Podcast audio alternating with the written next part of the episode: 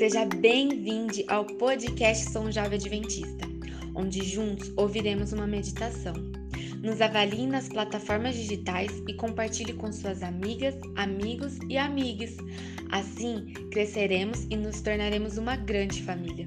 Ajuste o volume e passe esse tempo com Deus.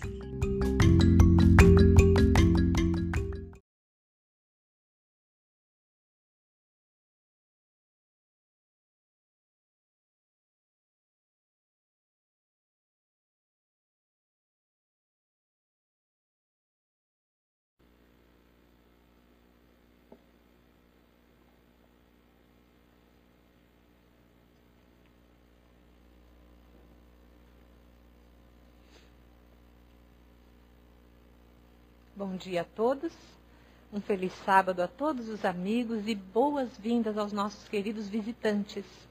É, eu não estava à porta, mas eu sei que há, posso ver, pessoas que estão nos visitando, alguns até pela primeira vez. Nós queremos, em nome de toda a igreja, dar as boas-vindas a vocês, que vocês possam se sentir muito bem e que Deus possa aconchegá-los neste sábado, neste final de semana, para dar força espiritual para cada um de nós avançarmos na nossa semana, não é?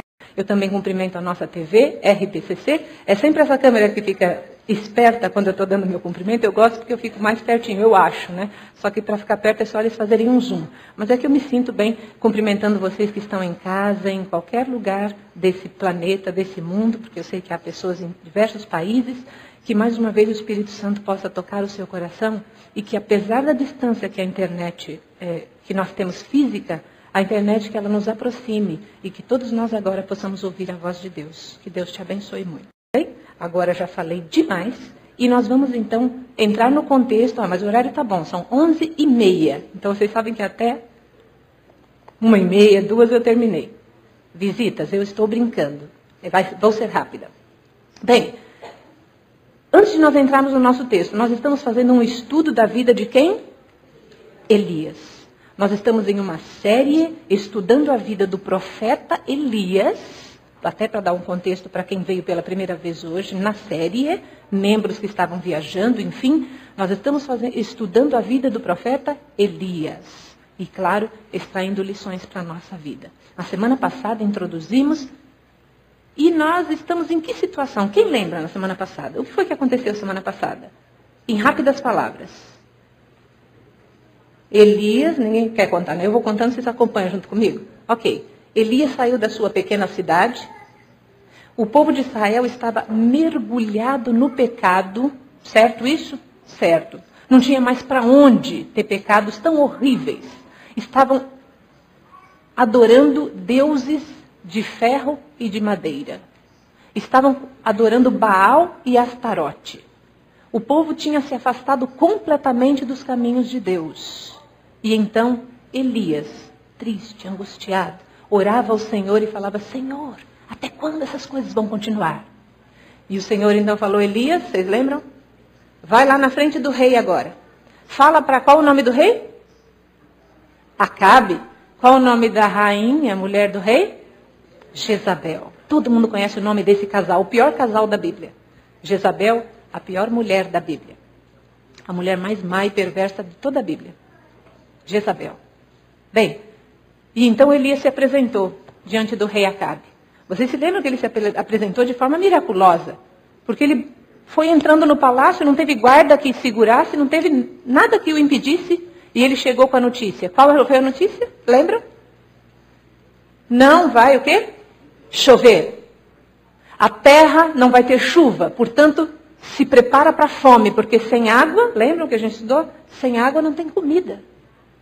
Sem água a gente morre. Sem água tem fome.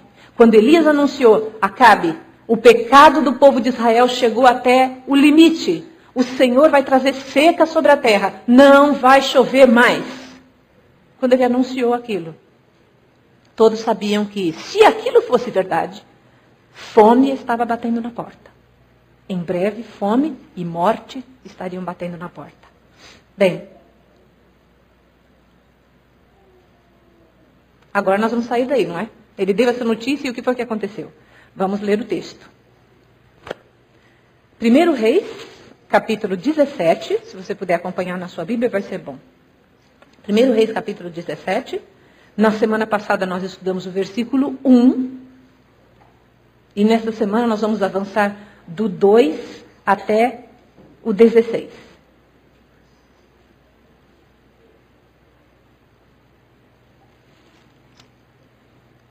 Não custa nada lermos 1 para confirmar as palavras que a gente lembrou agora. Vamos ler 1 também? 1 é da semana passada.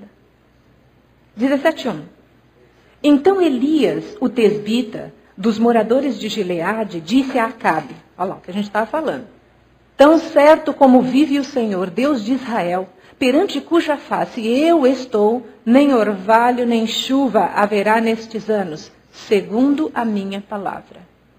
E agora vem o que a gente não leu semana passada. Veio-lhe a palavra do Senhor na mesma hora, dizendo: Retira-te daqui e vai para o lado oriental e esconde-te junto à torrente de Querite, fronteira do Jordão. Beberás da torrente e ordenei aos corvos que ali mesmo te sustentem. Eu quero dar uma paradinha aqui para a gente poder prosseguir já já. Elias, então, acabou de dar a mensagem no palácio do rei: vai ter seca, rei. O Senhor vai julgar a terra e a terra vai ficar seca por muito tempo, por causa dos seus pecados, do pecado do povo. Ele acabou de dizer isso e aconteceu isso aqui. Veio a palavra do Senhor e falou: sai daqui rápido. Versículo 3 está dizendo: retira-te, vai depressa para o ribeiro de Querite. E ele foi para o riacho.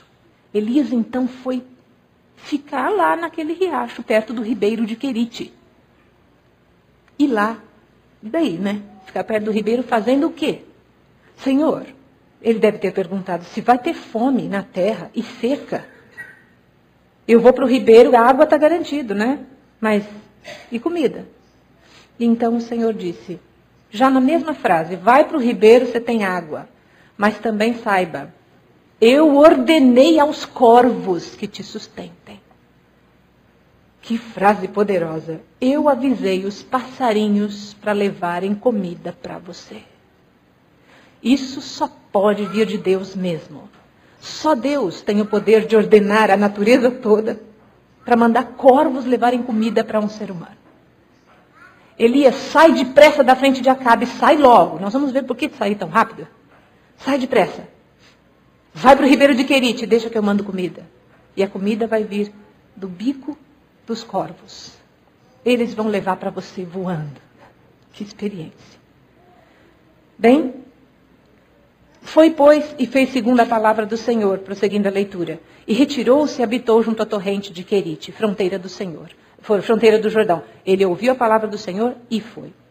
Os corvos lhe traziam pela manhã pão e carne, como também pão e carne ao anoitecer, e bebiam da torrente. Mas passados dias, ó, percebe que não diz quantos dias são, mas passados dias, a torrente secou. Que torrente é essa? O riacho, qual o nome dele? De Querite. Ou seja, nós já temos que ficar espertos. Ele foi para lá e tinha água garantida e comida pelos corvos, mas o riacho vai secar. E então o riacho secou.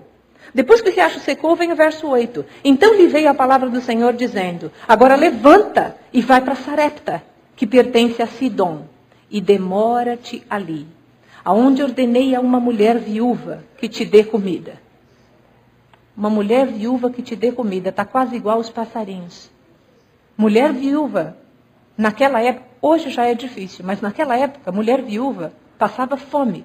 Mulher viúva sem seca, tá? Mulher viúva no tempo de fertilidade, no tempo em que a terra produzia frutos, mulher viúva na época de Elias passava fome, ela tinha que ser ajudada.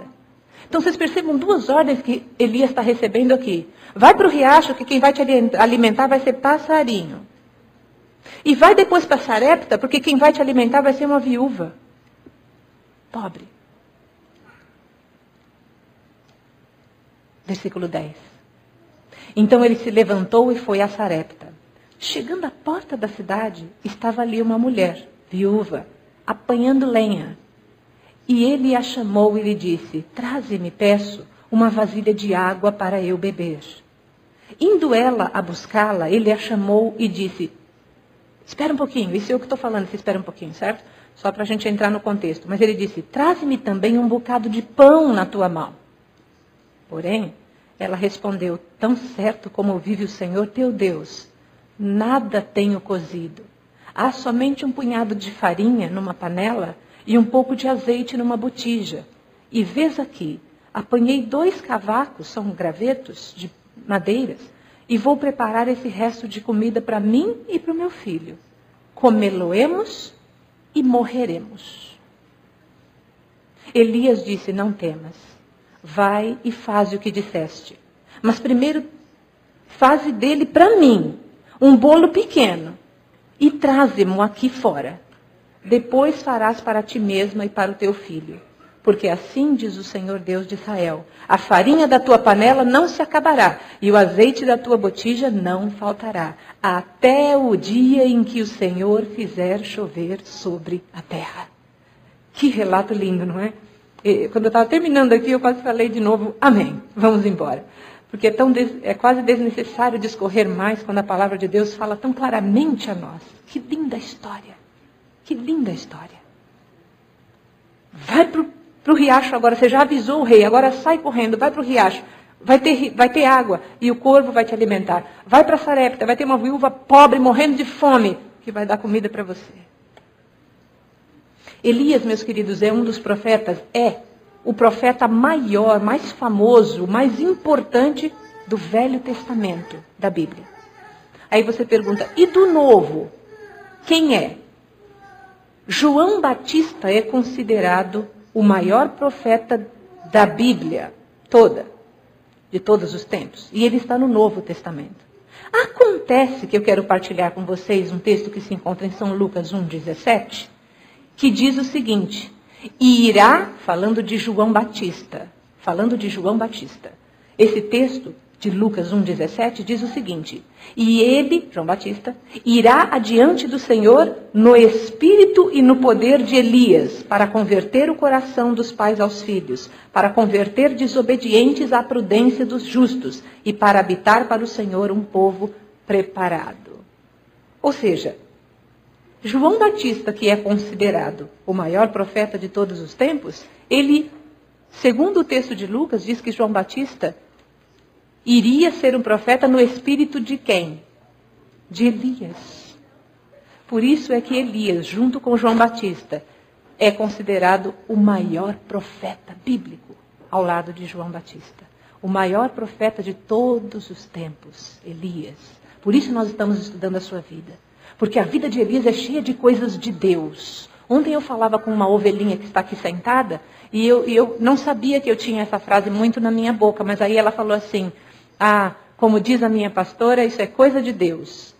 Aí eu parei e falei, ah, eu acho que eu falo muito isso é coisa de Deus, né? Ela me fez lembrar, porque coisas de Deus são coisas que estão muito acima de nós. E como eu acho que eu sou muito humana, é fácil enxergar as coisas de Deus. Como a minha mão não alcança nada, tudo que eu caminho, tudo que você caminha, mais do que tua mão e teu pé alcança, coisa de Deus.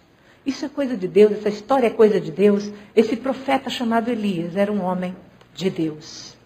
Bem, Elias deu o recado e Deus falou: sai correndo daí. Por que, que Deus falou: sai correndo daí? Bem, vocês podem imaginar. Eu vou, eu vou, eu vou, vou dar uma dica importante para vocês entenderem o contexto dessa escapada de Elias. E por que, que ele foi para o Ribeiro e depois para Sarepta? Jezabel, a nossa rainha, malévola. Jezabel era, ela casou-se com Acabe, mas ela veio de uma região ao norte de Samaria, ao norte de Israel, se você vai ver o mapa lá, bem ao norte, chamada Sidom. Então, por isso que fala, a Bíblia fala, a gente viu, é, se você ler, semana passada nós lemos. Então, Jezabel, filha do rei de Sidom. Então, Jezabel era uma princesa, filha do rei da terra de Sidom, lá em cima. A terra de Sidom foi a terra que dos fenícios. Ela inventou a terra que mais cultuou, a terra que introduziu o culto a Baal e a Astarote. Quem não sabe, a tal da Astarote, a deusa da fertilidade, era filha do Baal, que era o deus da chuva. O deus da chuva. não é? Cultura inútil, né? Para que você quer saber se o Baal, se a Astarote é filha do Baal? Quem acredita nisso, não é? Pois é. Mas importante saber porque eles acreditavam assim. Filha e pai. Filha e pai, deuses, um pedaço de barro ou ferro, um pedaço de madeira moldados. Mas o povo estava a tal ponto cego que adorava essa tal Astarote, uma mulher normalmente seminua, porque simbolizava a fertilidade, e também a sensualidade, sexo, tudo relacionado com, com sensualidade, estava voltado para o culto a Astarote, a deusa, adorada agora pelos judeus. Baal, então, nem se fala, era um respeito e uma adoração a Baal, afinal é o pai da Astarote, né? Queridos, Baal era o deus da chuva, não falei agora para vocês? Vocês podem imaginar o que significava agora Elias falar: não vai chover? Queridos, na história de Elias, em minha modesta opinião, existe declaradamente a maior expressão do conflito entre o bem e o mal, Cristo e Satanás, que eu já vi. Tirando na vida de Cristo o maior conflito que eu vejo de luta e guerra visível entre Satanás e Cristo, eu vejo na experiência de Elias. É impressionante. E neste aspecto ela é muito declarada. Deus foi mexer na chuva. Deus poderia mandar um juízo sobre aquela terra de outra forma. Ele não mandou dez pragas para o Egito? Podia escolher qualquer uma delas. É ou não é? Mas não. Deus tocou na chuva, porque o Baal que eles adoravam era o Deus da chuva. Tudo aquilo que crescia na natureza, toda a fruta, toda a erva, todas as flores, todo o mantimento, o trigo e o cereal, aquele povo chegou a tal ponto. Que povo era esse? O povo de Deus. Esse povo de Deus. Abandonou a Deus. Aquele povo chegou a tal ponto que agora eles consideravam que tudo aquilo que vinha da natureza era bênção dada por Baal, Astarote. Então agora, aquele povo que aos sábados caminhava e olhava a natureza e dizia, Senhor, obrigado pela criação, e todos os dias da semana também, mas obrigada pela criação que o Senhor eh, preparou para mim. Aquele povo que tinha aprendido a adorar a Deus na criação, o Deus verdadeiro, agora via a vegetação e a colheita e iam oferecer sacrifícios, às vezes até humanos, para Astarote e Baal. Que ponto repugnante de pecado esse povo chegou. Bem, Deus então disse: não vai chover. Não vai chover, e agora esse povo vai ver quem é que é Deus. Os profetas de Baal já começaram suas orações. Já começaram a falar, tem que chover. Eu imagino a rainha e o rei confabulando no palácio, falando: Esse Elias sumiu daqui. Ninguém sabe para onde ele foi. Porque Deus, vocês viram, Deus falou para ele: Retira-te daí e vai embora. Do mesmo jeito que Elias chegou no palácio, ele saiu. Ninguém viu.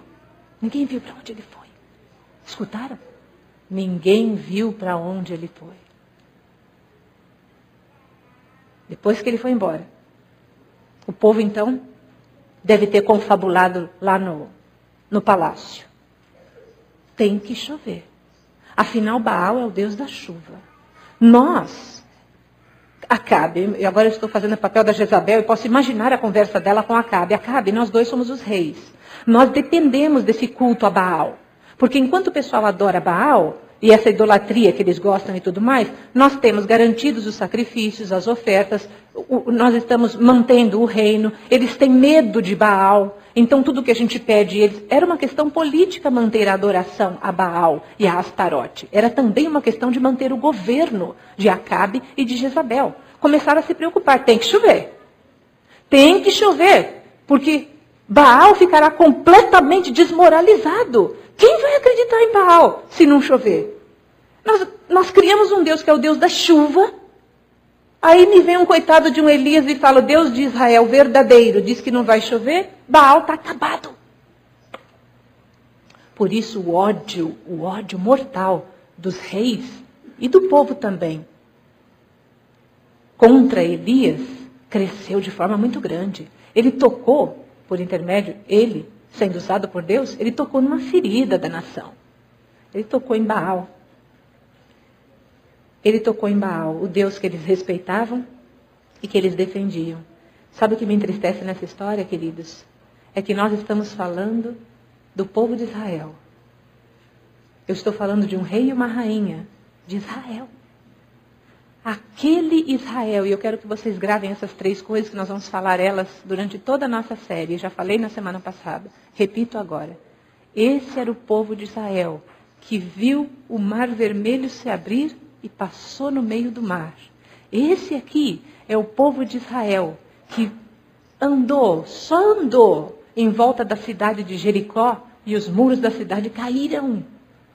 Esse é o povo de Israel que caminhou com fome e caía pão do céu para alimentá-los. Portanto, esse povo, eu chamo ele, sabe de quê? Testemunha dos milagres de Deus. Eles viram os milagres de Deus. Queridos, que coisa perigosa. Que perigo nós corremos. Se esse povo que andou dentro do Mar Vermelho, as gerações anteriores, mas que foi passado para eles, se é o povo que andou por dentro do Mar Vermelho, que foi que viu Jericó cair e que comeu o pão do céu, se eles conseguiram chegar nesse ponto de pecado, que pensamos, que segurança nós temos. O quanto nós, coitados de nós, seres humanos, pecadores, com a nossa vida tão desligada de Deus muitas vezes, sem alimento espiritual, dedicando tão pouquinho tempo a estarmos com o nosso querido Deus, como é que nós podemos subsistir? Como é que nós podemos vencer? Como é que nós podemos não incorrer na idolatria? E quando vocês olham para essas pessoas, e eu também, e vejo aquela idolatria, meus queridos, como eu disse, Astarote era a deusa da sensualidade.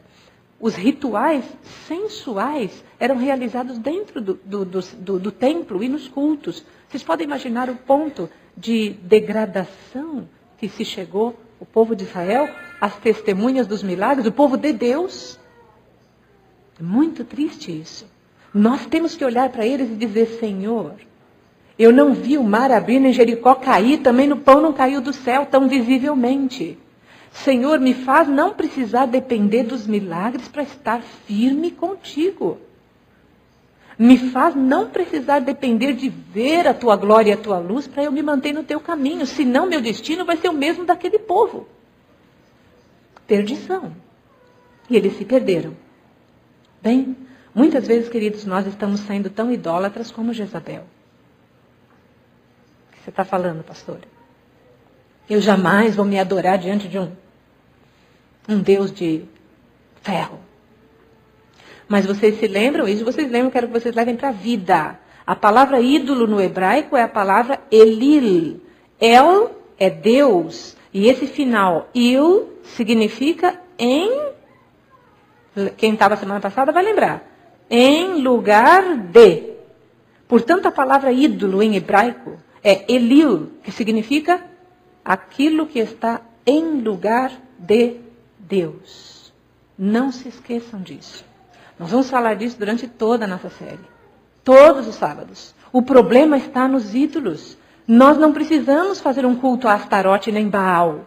Qualquer coisa que a gente, Elil, colocar em lugar de Deus, nós estamos adorando esta coisa mais do que Deus. Nós estamos cultuando esta coisa mais do que Deus. Nós estamos sendo idólatras, porque estamos colocando Elil na nossa vida, algo que substitui a Deus. É por isso que tudo pode ser Elil. Como disse a semana passada, uma pessoa, um trabalho, um hábito, um lugar que eu gosto de ir, tudo na vida pode ser uma coisa que está em lugar de Deus. Eu gosto de dormir, eu gosto. Nada disso é pecado.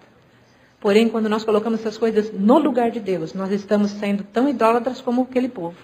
Nós estamos colocando esses ídolos, eles Elil, acima de Deus. Esse é o perigo muito grande para a nossa vida. Muitos têm colocado. E agora eu vou deixar de forma bem prática. Por exemplo, acordei atrasado no meu dia. Eu tenho que chegar no trabalho nove horas. Acordei oito e meia. Fome eu não vou passar pego alguma coisa para eu comer, certo? Certo. Visto a minha roupa, cabelo eu penteio no carro. Tudo vai correndo. Mas no meu trabalho eu tenho que chegar. Agora, a minha meditação com Deus, os meus momentos de oração, se eu acordei atrasado, isso fica para depois, é lógico, porque é a única coisa que pode esperar na nossa cabeça. Isso pode esperar. Isso eu faço depois. Percebem como não é difícil a gente colocar Elil, várias coisas no lugar de Deus? E a gente chega no trabalho, corre com risco de receber multa, mas a gente chega. Porque o trabalho é mais importante do que Deus. A gente esquece que, se for preciso, Deus manda os corvos levarem alimento para você. É esta experiência que Deus quer ter com o seu povo. Que o seu povo seja como Elias e coloque Deus em primeiro lugar de tal forma e espere. Ou vem pelo corvo ou vem pela viúva de Sarepta, duas coisas inusitadas. Mas o Senhor sustenta os seus filhos fiéis. O Senhor, o Senhor cuida dos seus filhos. Ele quer que a gente tenha essa experiência com Ele. Mas a gente precisa tirar os Elils da nossa vida, os ídolos. Se o sol está brilhando lá fora, é um dia lindo na cidade de Richmond, ou em qualquer outra, Milão, Roma, Paris, Fortaleza, São Francisco, Las Vegas, onde seja. Ai, que dia lindo, que sol bonito. Eu não posso perder. O verão é curto. O verão é curto. Eu preciso ir para a praia. Eu preciso ir passear. Claro que você precisa. Eu também. Isso não tem problema nenhum, mas se a gente coloca isso como Elil, daqui a pouco eu estou passeando a minha vida inteira. Trabalho e passeio. E Deus fica no segundo plano. Assim também o frio. Quando chega o frio, quando chega o calor, eu não vou na igreja porque é verão. E eu preciso passear, porque o verão é curto. Quando chega no frio, eu também não vou porque é inverno. E aí está muito frio, aí eu, eu quero ficar quentinho em casa. Vocês percebem como é fácil a gente, como ser humano, colocar umas desculpas para a gente não, não fazer o que precisa ser feito?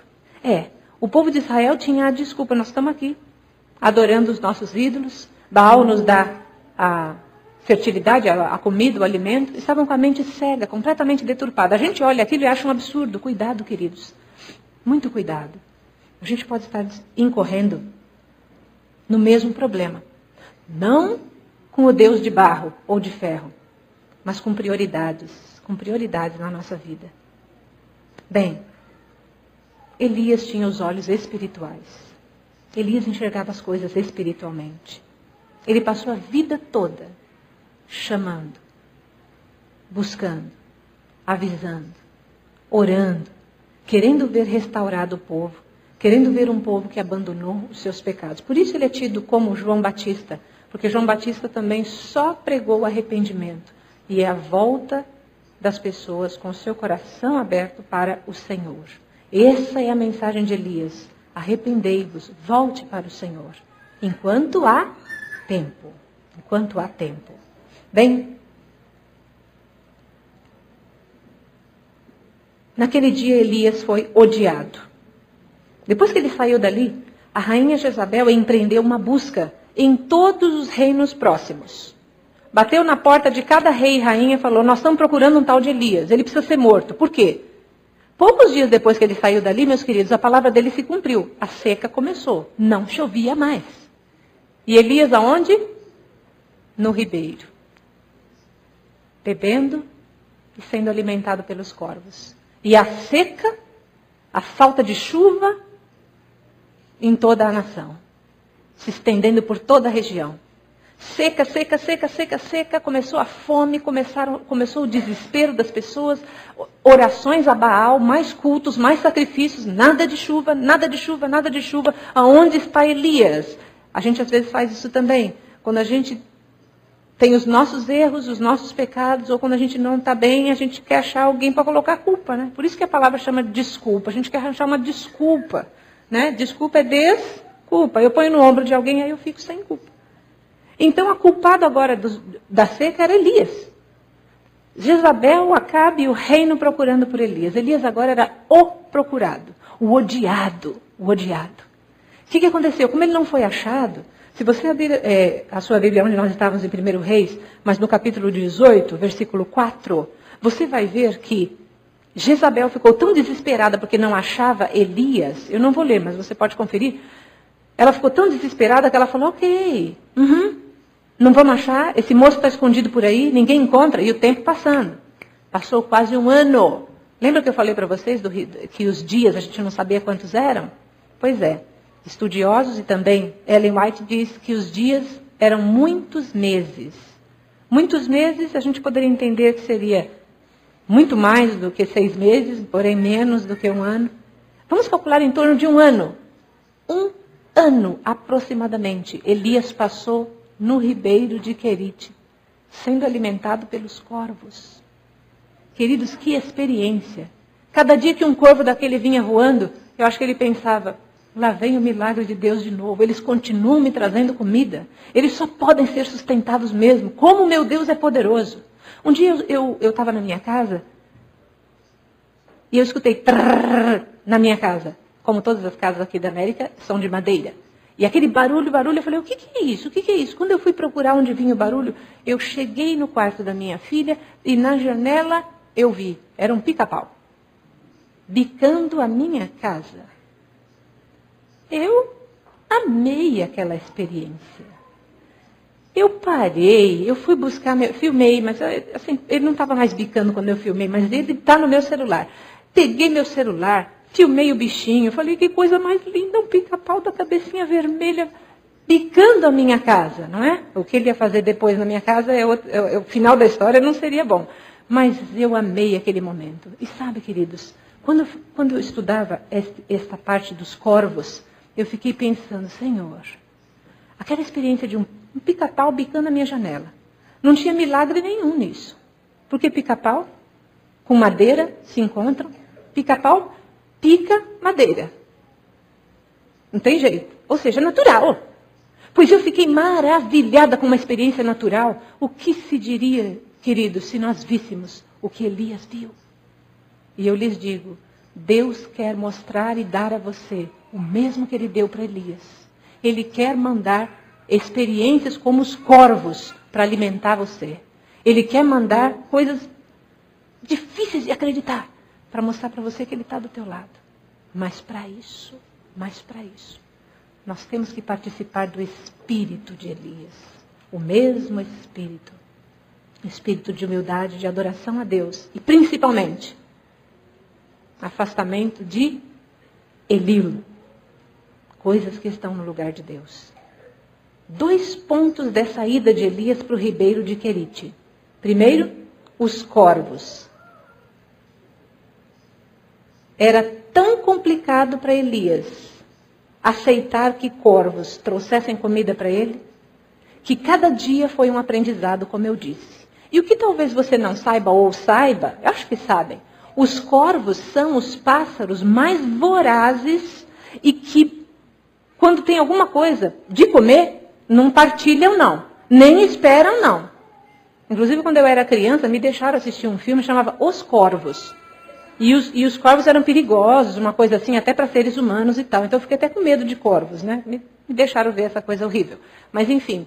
Mas eu aprendi depois que os corvos, qualquer alimento que esteja perto do corvo, ele come rápido, devora e acabou. E Deus foi e escolheu o corvo. Tinha que ser um pássaro que mostrasse para Elias: eu é que controlo a natureza. Eu tenho poder sobre os corvos. Cada vez que aquela comida vinha, Elias falava: Ele tem poder sobre os corvos. Ele tem poder sobre os corvos. Ele controla os corvos. Ele controla toda a natureza. Ele tem poder para controlar a nossa vida. Por que, que você e eu temos medo de entregar os ídolos da nossa vida? Os Elios da nossa vida? Por que, que nós temos medo ou tememos que colocar alguma coisa em segundo lugar vai nos deixar em situação difícil. Por que, que a gente tem medo de deixar o nosso trabalho, a nossa vida, a nossa casa, as nossas prioridades, nossa roupa, nossos objetivos e planos em segundo lugar e ter a nossa vida toda voltada para Deus? Eu digo o que acontece como resultado disso. O mesmo que aconteceu com Elias. E na semana que vem, e na outra semana, e na outra, temos mais três sermões. Nós já sabemos o final dessa história. Nós estamos falando de um homem com aproximadamente 2.900 anos. Nós estamos estudando a vida de um homem que tem 2.900 anos. Parece estranho dizer isso? É a pura verdade, meus queridos. Porque o final da história de Elias não teve fim.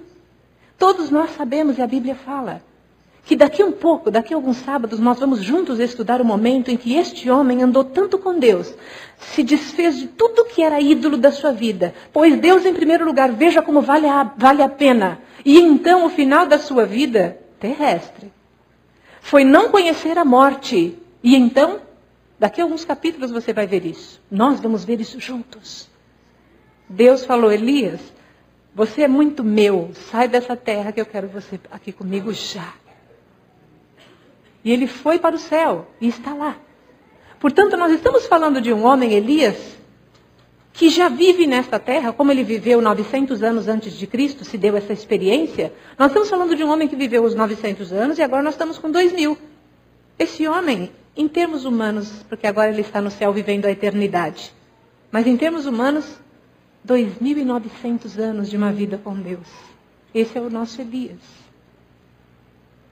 Esse é o nosso Elias. Ter a experiência que ele teve, é ter o final que ele teve. Eu queria a nossa igreja preparada para ter o final da vida de Elias. Final da vida terrestre, porque ele não morreu. Mas se nós um dia morrermos, antes que Jesus volte a essa terra para nos buscar, o meu desejo é que nós pudéssemos estar firmes e que nós pudéssemos ter colocado a Deus em primeiro lugar, como Elias colocou. E então nós tivéssemos o mesmo rumo que ele teve. O outro ponto da ida de Elias para o riacho de Querite foram a situação que estava ao redor dele. Eu não falei para vocês que tinham matança? Jezabel, quando viu, eu esqueci de falar esse detalhe. Jezabel, quando viu que não conseguia pegar o profeta, porque ele estava escondido? Já tinha se passado um ano? Ela então, com a sua cabeça má, ela disse: Ok, não matamos Elias, mas matamos todos os profetas. Chama os pastores, chama todos os ministros, chama todos os servos de Deus. Todos aqueles que não adoram a Baal, que são profetas do Deus Altíssimo, foram chamados e muitos, a maioria, morreu. Morreu. Que especial é Elias para Deus. Eu digo é, interessante dizer é, porque ainda está vivo. Que especial é o profeta Elias para Deus. Enquanto alguns tiveram que dar a sua vida, morrer. Alguns foram poupados. O mordomo da casa de Acabe, chamado Obadias, escondeu numa caverna cem profetas de Deus. Eles foram poupados, mas o resto morreu tudo. Deram sua vida, porque serviam ao Deus verdadeiro. Portanto, esse era o contexto. Mas nesse contexto, Elias estava alimentado, protegido. Tinha comida e tinha água. E a sua vida estava salva. Aí então Deus fala para ele: sai e vai para Sarepta. Não, nós não vamos. Não pensa que nós vamos discorrer muito tempo falando sobre a viúva de Sarepta. Nós lemos a história de, de, de, da viúva de Sarepta, nós conhecemos a história dessa viúva e nós ficamos todos maravilhados com essa viúva. Uma viúva que está lá morrendo de fome, chega o profeta e fala: Eu tenho sede e que preciso comer. A viúva fala: Não tenho nada, só tenho farinha e o azeite. Pois então vai e prepara um bolo para mim primeiro que eu vou comer. Certo? E a viúva vai, prepara e ele come. E aí nunca mais falta pão naquela casa. A história é linda da viúva. Nós já tivemos até lições da escola sabatina que nós estudamos falando sobre a fé da viúva, sobre que mulher de fé, que mulher, eh, que exemplo de mulher. Mas o meu ponto não é esse. O meu ponto são alguns, eh, são três pontos e eu quero deixar com vocês para finalizar nossa mensagem. Primeiro, de onde era a viúva? Sarepta. Vocês sabem onde é Sarepta? Ou onde era? Sarepta é uma cidade que se encontra em Sidom. Vocês conseguiram fazer a ligação? Quem que eu disse para vocês que era filha do rei de Sidom? Jezabel. Meus queridos, Jezabel estava procurando por todos os reinos pelo profeta Elias e ele estava na casa do pai dela. Deus tem um jeito de dizer para nós que Ele tem poder para cuidar da nossa vida. Ele tem um jeito especial. Tinha que mandar Elias para Sarepta, tinha que ser Sarepta. Qualquer outro lugar seria, poderia se passar na mente de Elias que, ok, aqui estou protegido, aqui é um bom lugar, aqui realmente ninguém iria me achar, mas Sarepta, ele estava na casa da Jezabel com os pais da Jezabel, e a Jezabel jamais podia pensar, jamais, que ali iria estar o profeta de Deus. Sarepta em Sidom, na casa da rainha. Lá estava o nosso Elias.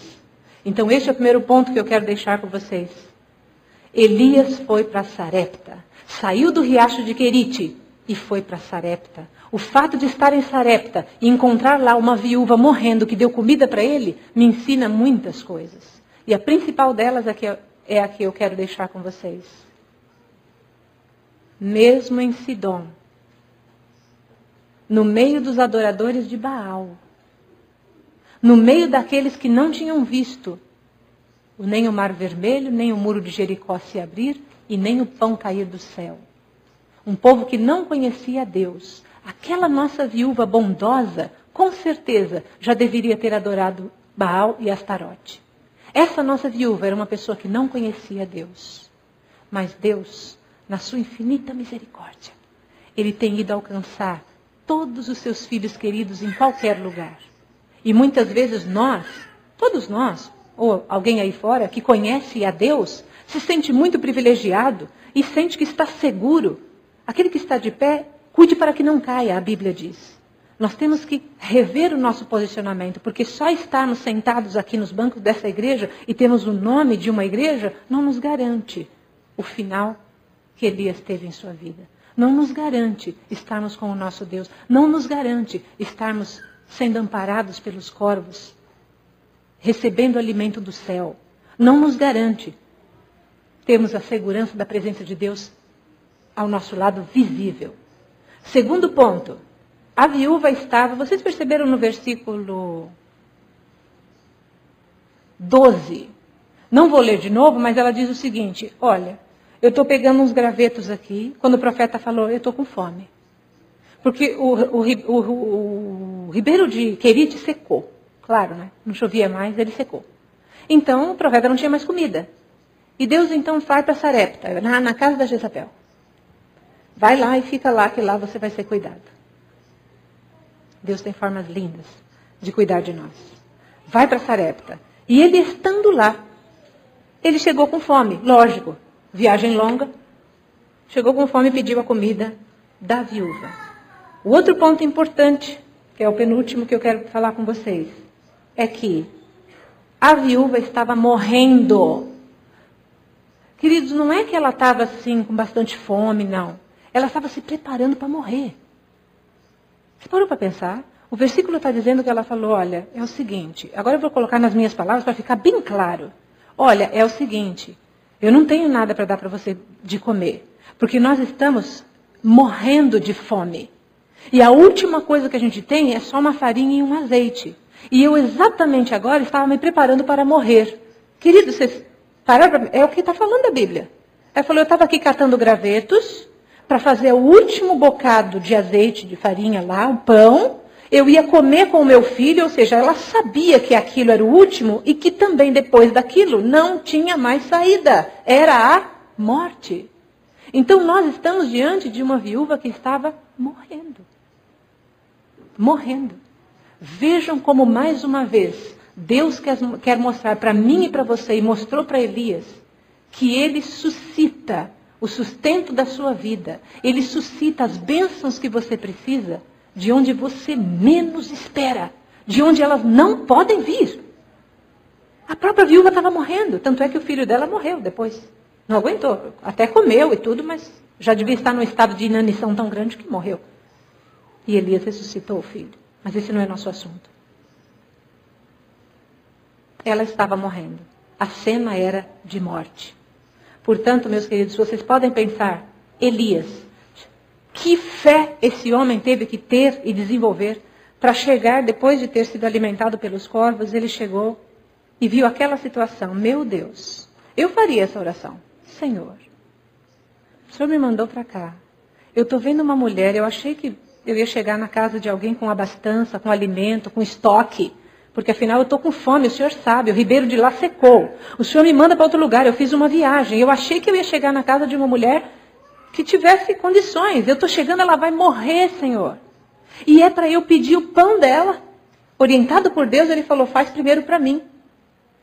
Aquela viúva, por isso que ela é considerada uma pessoa de fé, ela tinha que primeiro pegar aquela comida, preparando-se para morrer, e preparar primeiro o pão para Elias. Mas como meu assunto não é a viúva, é Elias, você pode imaginar Elias pedindo esse pão para ela em primeiro lugar? Quando a gente lê essa história, a gente fala, ai que profeta egoísta, traga um bocado para mim primeiro, depois coma você e seus filhos. Nós não sabemos o que vai por trás disso, queridos. Elias aqui estava num conflito, num sofrimento, e dizer, eu vou dizer isso para essa mulher. Mas ao mesmo tempo em que ele dizia isso, ele finalizou e falou: Vai, traz para mim primeiro. E aí eu tenho em meu coração que ele se lembrou. Ele usou os corvos para me alimentar. Então ele, ele pode. E ele terminou: Vai, traz para mim que nunca mais vai faltar na tua panela. E não faltou. A fé do profeta, a experiência do profeta com Deus, fez dele um homem de um fazedor de milagres. Quando ele disse da, panela, da tua panela não vai faltar mais nada, Elias estava sendo instrumento de Deus para realizar um milagre na vida daquela viúva. E realizou. Elias foi usado por Deus para realizar milagres. E um dos milagres, dos grandes milagres que ele realizou, por ser alguém que definitivamente entregou sua vida a Deus completamente, foi quando ele. Eu tenho um verso bíblico aqui, Mateus 17,3, quero terminar com ele. Quando nosso Senhor Jesus Cristo estava para ser crucificado, todos nós sabemos que a sua angústia era muito grande. Ele estava no jardim do, no jardim do Getsemane e a sua angústia era grande demais. Ele suportava o peso dos nossos pecados, do pecado do mundo todo. E quando ele estava lá no seu momento de maior tristeza, maior dor, maior desespero e angústia, duas pessoas desceram para confortá-lo. E Mateus 17,3 diz: Eis que lhes apareceram Moisés e Elias. Fazendo o quê? Falando com eles. Eis que apareceu para Jesus Moisés e Elias falando com eles. Por que, que eu não coloquei esta parte da nossa série no final? Sim, porque aqui Elias já está no céu. Aqui, 900 anos depois da nossa história de hoje. 900 anos depois da viúva de Sarepta e dos corvos.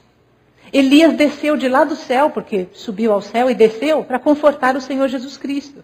Por que, que tive que colocar hoje, queridos? Por que tinha que ser hoje? É porque esse texto fala que eis que apareceram Moisés e Elias falando com Jesus Cristo. Agora eu pergunto para vocês, o que, que vocês acham que tinha Elias para falar com Jesus Cristo? Parem para pensar. O que é que vocês acham que Elias falou para Jesus? até, até o dia de hoje. Nós nem avançamos mais na nossa série, nós estamos no segundo sermão. Mas eu tenho tanta certeza. A Bíblia não conta o diálogo, só diz que Moisés e Elias conversavam com o Salvador. Mas eu tenho certeza em meu coração que o diálogo de Elias com o Salvador era: Senhor, lembra quando o Senhor mandou os corvos para eu comer? Não esquece que você é o Deus do universo. Não esquece que eu estou aqui como um troféu teu. E eu recebi a salvação e hoje habito no céu porque você é vencedor. E você vai suportar essa cruz e vai morrer por mim. Não esquece, Senhor. Lembra que eu fui para Sarepta e aquela viúva estava morrendo. Comemos eu, ela e a família por mais dois anos, Senhor. Não se esqueça que tu és Deus. Não te esqueça, Senhor, de que por causa da tua morte, já já, aguenta esse cálice. Porque por causa da tua morte eu fui salvo, e muitos mais serão salvos como eu. Não se esqueça, Senhor, de que lá em Israel muitos adoravam a Baal, mas houve profetas escondidos numa caverna que continuaram firmes adorando a Deus. Eu fico imaginando este diálogo de Elias com o meu Salvador Jesus, que levantou do Getsemane e suportou a cruz. Queridos, Deus espera que eu e você possamos, assim como Elias, viver uma vida completamente centralizada, priorizando o convívio e a comunhão com Deus. E então veremos os corvos a nos alimentarem se for preciso. Estaremos no meio do perigo, na terra de Sarepta, protegidos por Deus, amparados por Ele. Seremos bênção por onde passarmos, como Elias foi na casa daquela viúva. Falaremos e realizaremos milagres. Que tudo isso o Senhor possa dar a mim e a você como bênção, como recompensa pela nossa entrega. A nossa entrega dos nossos Elios, dos nossos ídolos. Que Deus te abençoe nessa noite, nessa manhã, e que Deus te dê essa graça de experimentar o que Elias experimentou. Vamos orar. Vamos levantar para orar.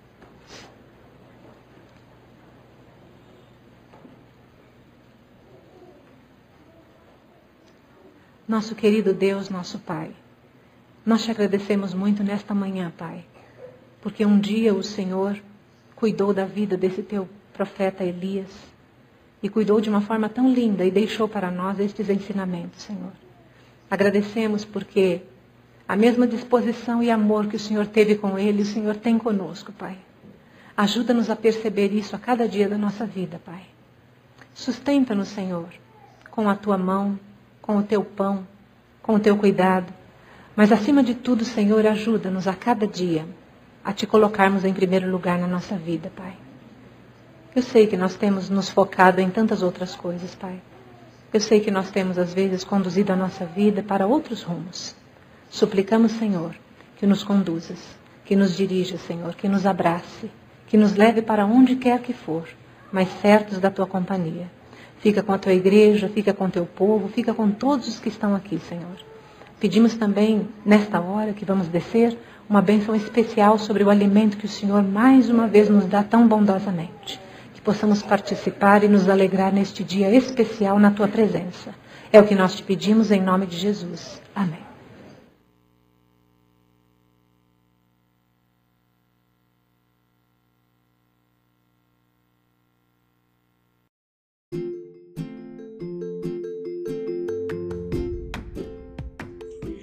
Agradecemos por ter adorado com a gente.